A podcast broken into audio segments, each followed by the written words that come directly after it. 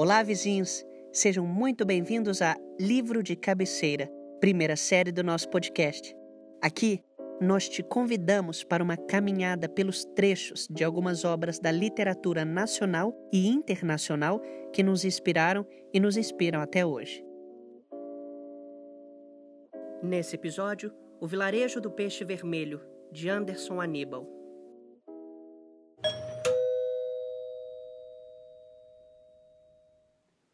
Luísa, hoje eu tive um ataque.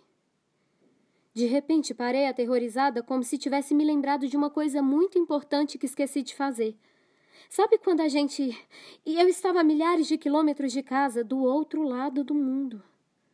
Então eu pus as mãos no rosto e comecei a chorar. Acho que por um instante perdi a noção da realidade das coisas. Tudo parecia tão frágil prestes a desaparecer?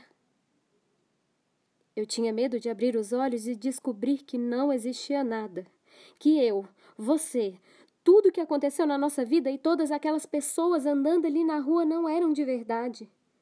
Eu tinha medo de estar morta. Eu tinha medo de estar só.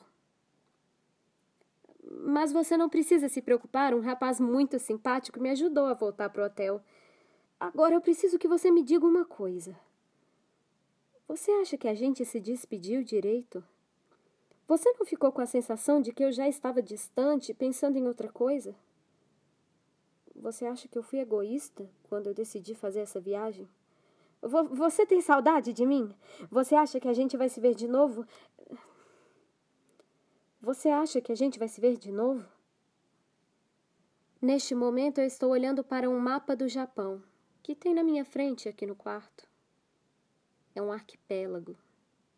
Você vê ilhas separadas pelo mar e imagina as conexões profundas que existem entre elas, mas isso você não consegue ver. Acho que hoje eu me senti uma ilha deriva. Um bloco de terra flutuante sem rumo e sem lugar. Uma ilha inatingível, inacessível incompreensível e impossível. Eu preciso que você me diga que não é assim.